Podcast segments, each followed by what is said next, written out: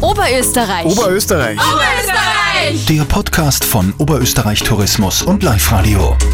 Was haben Fledermäuse mit Bier zu tun? In Freistadt in Oberösterreich ganz viel, aber dort ganz oben im Mühlviertel ist überhaupt alles ein bisschen besonderer. Taucht's also mit mir ein jetzt in ganz viel Geschichte und Geheimnisse holt euch jede Menge Gusto auf herrliches Bier und macht's mit dem Geschäftsführer der Freistädter Brauerei, dem Ewald Pöschko und mir einen Rundgang durchs Brauhaus und die Brauerei bis ganz oben rauf auf den Malzboden. Ich bin die Dagmar Hager. Los geht's! Heuer gibt es ja ganz viele Jubiläen, oder hätte es gegeben, muss man sagen. 800 Jahre Freistadt, 250 Jahre Braukommune. Und dann kam dieses miese, fiese kleine Virus. Aber ihr lasst euch ja davon nicht unterkriegen, oder?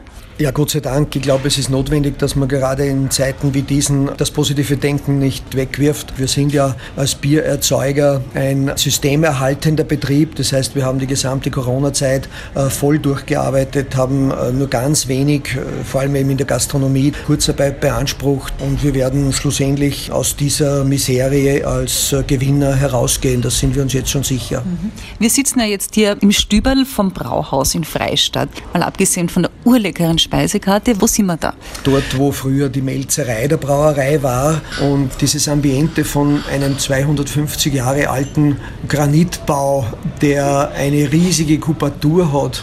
Wir haben heuer das Dach erneuert mit über 3000 Quadratmetern. Da waren noch die ersten Dachziegel drum. Die Dachlatten sind mit handgeschmiedeten Nägeln draufknogelt worden auf die Sporen. Und wenn man das sieht, dann spürt man einfach, ähm, in welchem traditionsreichen Haus man arbeitet und man ist sich aber auch dessen bewusst, welches geschichtliche Erbe man hier verwalten muss und äh, dass man diese Geschichte weiterträgt in die Zukunft und äh, was gibt es Schöneres, als ein funktionierendes Gasthaus herinnen zu haben, mit unseren Bieren willkommen heißen können und ihnen das Leben verschönern können. Ich habe gerade den Bugs-Händelsalat gegönnt, der war fantastisch und ein Rotschopf. Was bestellst du dir so mittags ganz gern? Äh, jeder hat irgendwo sein Lieblingsbier und das meine ist das Junghopfenpils, weil ich gerne äh, spritzige Biere trinke, die nicht zu schwer sind, nicht zu stark sind, die sollen süffig sein, die sollen ein gutes Hopfenaroma haben und sollen vor allem zum Weitertrinken anregen, damit wir da nicht ein Problem haben mit Heimgehen. Jetzt müssen wir uns natürlich anschauen, wo das Junghopfenpilz, der Rotschopf und all die anderen leckeren Sorten herkommen. Und ich möchte jetzt gern mit dir einen Rundgang durch die Freistädter Brauerei machen, wirklich zu allem. Und das machen wir zwar jetzt, okay? Unbedingt. Wir satteln die Pferde und äh, galoppieren los, ja? Erste Station jetzt die Flaschenabfüllanlage, sehr viel Grün, Ewald. Eine neue Anlage, gut ein Jahr alt. Ähm, wir haben hier eine Stundenleistung von 24.000 Flaschen in der Stunde. Das heißt also, es kommt im Laufe des Tages ganz schön was raus. Äh, muss ehrlich sagen, ich frage mich oft selber, wer trinkt das alles, ja. Aber anscheinend wird gutes Bier ganz einfach nachgefragt.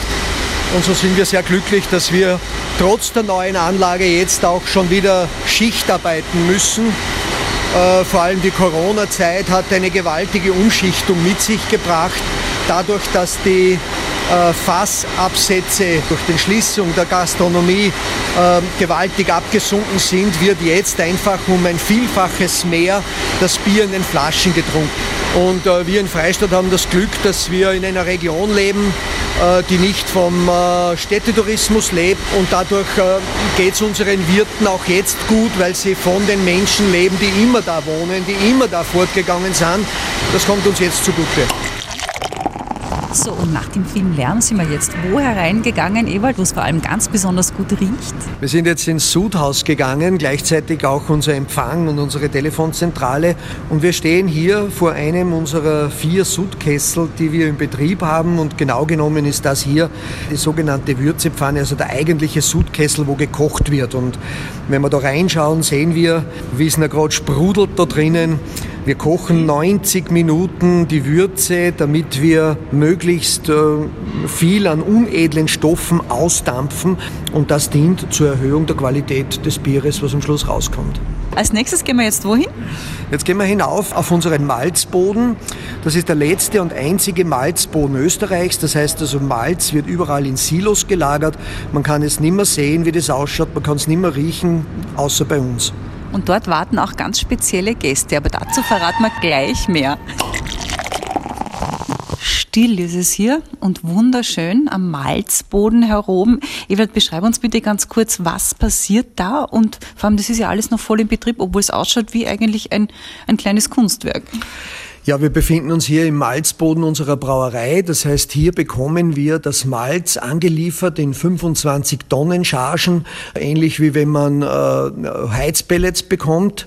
Das Malz kommt von unseren äh, Gerstenbauern aus dem Weinviertel. Wir brauchen pro Jahr 3000 Tonnen Gerste.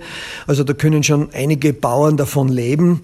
Und äh, wir sind sehr stolz darauf, dass wir seit mittlerweile fast 30 Jahren mit unseren Bauern ein Vertragsverhältnis haben. Äh, wir kennen die Bauern, wir kennen die Sorgen der Bauern, wir kennen die Freuden, wenn das Wetter hinhaut und die Gerste gut wächst. Also wir leben mit denen in einer Symbiose und haben eine Freude, wenn wir äh, Malz von denen bekommen. Und das bekommen wir zweimal in der Woche, so 50 Tonnen insgesamt pro Woche angeliefert. Aber das Ambiente ist ja uralt. Wir befinden uns ganz einfach hier in einem historischen Gebäude. Das Brauhaus ist ja der bedeutendste barocke Industriebau Oberösterreichs und die Böden, die wir hier vorfinden, das sind alte Tannenböden, alle 250 Jahre alt. Also jedes Stück kann Geschichte erzählen und äh, wir sind natürlich sehr stolz auf unseren Malzboden. Wenn man Braumalz sehen will, dann muss man zu uns kommen. Äh, Malz wird generell heute nur mehr in Silos gelagert oder in Big Bags und äh, dadurch entgeht natürlich dem Gast die Chance, Malz zu riechen, Malz in seiner Urform zu sehen und wenn man hier diese Haufen von Malz sieht, dann äh, bekommt man ganz einfach ein anderes Gefühl für das Bier und für die Inhaltsstoffe, denn Malz ist ein wesentlicher Inhaltsstoff beim Bier. Und riecht sensationell, weil du schon gesagt hast, man muss zu euch kommen, private Führungen gehen trotz Corona? Ja, wir haben natürlich heuer äh, durch Corona die gesamte Bustourismus-Sache verloren, aber private Führungen in kleineren Gruppen machen wir wieder. Und man muss auch wissen, dass man durch die Galerie, die du ja zur Verfügung stellst, kostenlos eine Kulturförderung, hast du gerade gesagt, in diesen Malzboden hereinkommt. Also man hat gleich auch ein bisschen Kulturgenuss mit dabei. So ist es. Wir haben hier den Verein Brauhausgalerie untergebracht. Die Vereinigung von Künstlern äh, aus und rund um Freistadt äh, haben wir alle drei Wochen eine neue Ausstellung. Äh, nach drei Wochen gibt es eine Woche Umräumphase und dann ist die nächste Vernissage. Und das ist eine Win-Win-Situation, denn die Kunstschaffenden haben dadurch die Gewähr, dass die Bilder oder die Ausstellungsstücke von viel mehr Personen gesehen werden, als wenn es nur eine Galerie wäre, weil wir ja die Räume auch gastronomisch nützen. Und äh, wir haben den Vorteil, dass wir alle drei Wochen eine neue Wanddekoration bekommen und das macht uns auch Freude. Und es gibt auch ganz, ganz spezielle Gäste direkt unterm Dach. Das ist eine wunderschöne Geschichte. Ja, die Geschichte ist schön. Wir haben hier Fledermäuse im Brauhaus. Es ist die größte bekannte Fledermauskolonie, die wir hier in Oberösterreich haben. Auf unseren Dachboden, unser Dachboden ist drei Stockwerke hoch, 14 äh, Meter. Und äh, als wir jetzt das Dach neu eingedeckt haben, haben wir natürlich die Herausforderung gehabt, was tun wir mit den Fledermäusen? Denn die kommen im Frühling nach Ostern, ziehen hier die Kleinen auf und verschwinden dann Anfang Oktober wieder über den Winter und suchen sich eine Bleibe, wo es nicht friert. Äh, da wir aber nicht über den Winter das Dach neu haben machen können, äh, haben wir im Sommer halt doch mit sehr viel Feingefühl und, und, und Tierliebe es geschafft, dass wir die Fledermäuse nicht allzu sehr verärgern. Und wir haben also hier, glaube ich, 17 Einflugöffnungen gemacht für die Fledermäuse im neuen Dach, haben eigene raue Säge Bretter innen angeschlagen, damit sie sich wieder halten können mit ihren Krallen, weil die neuen äh, Dachziegel natürlich viel glatter sind als wie die 250 Jahre alten.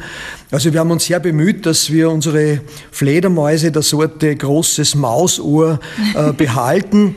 Und äh, ich habe jetzt vom Land Oberösterreich, vom Naturschutz äh, für heuer noch keine Auskunft erhalten, wie viele Fledermäuse sie heuer gezählt haben. Aber normalerweise sind immer so zwischen 400 und 500 Weibchen hier, die ihre Jungen bekommen. Männchen ganz wenige, da hat man mal zwölf Stück gezählt am anderen Ende des Dachbodens. Ich weiß nicht, entweder die sind gefressen worden oder nicht beliebt oder, oder sie haben zu viel Arbeit.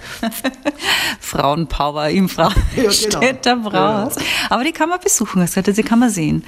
Naja, für die Öffentlichkeit nicht. Okay. Äh, erstens einmal mögen sie die Fledermäuse nicht, wenn es unruhig ist am mhm. Dachboden. Mhm. Man sieht sie auch nicht, weil sie ja in 14 Meter Höhe direkt am Giebel unten mhm. hängen.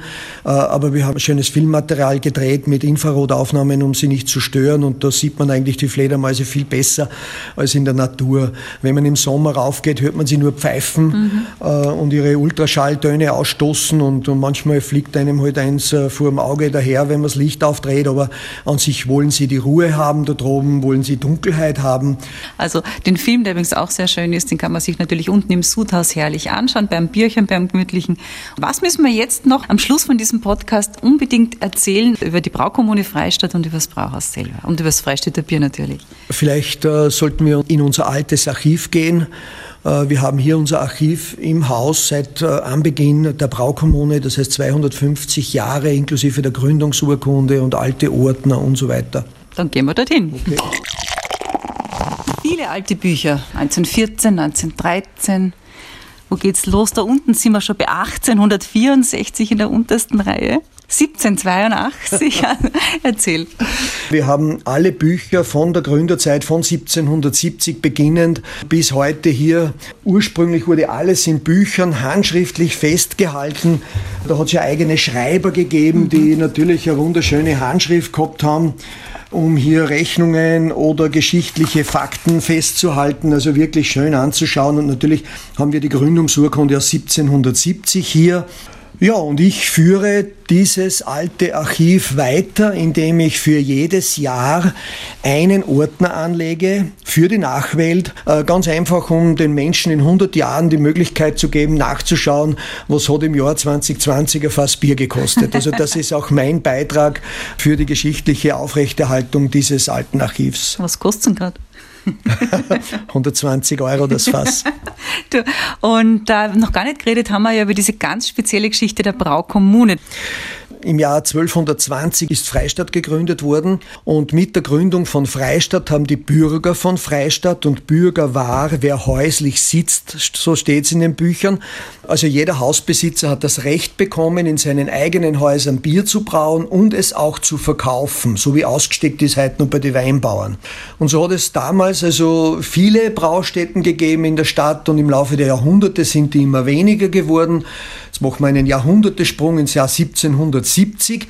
Da hat es dann nur mehr zwei Brauhäuser gegeben in der Innenstadt von Freistadt und diese Brauhäuser hat man nicht vergrößern, nicht ausbauen können, weil unten war der Granit und links und rechts war der Nachbar mhm. mit der Feuermauer.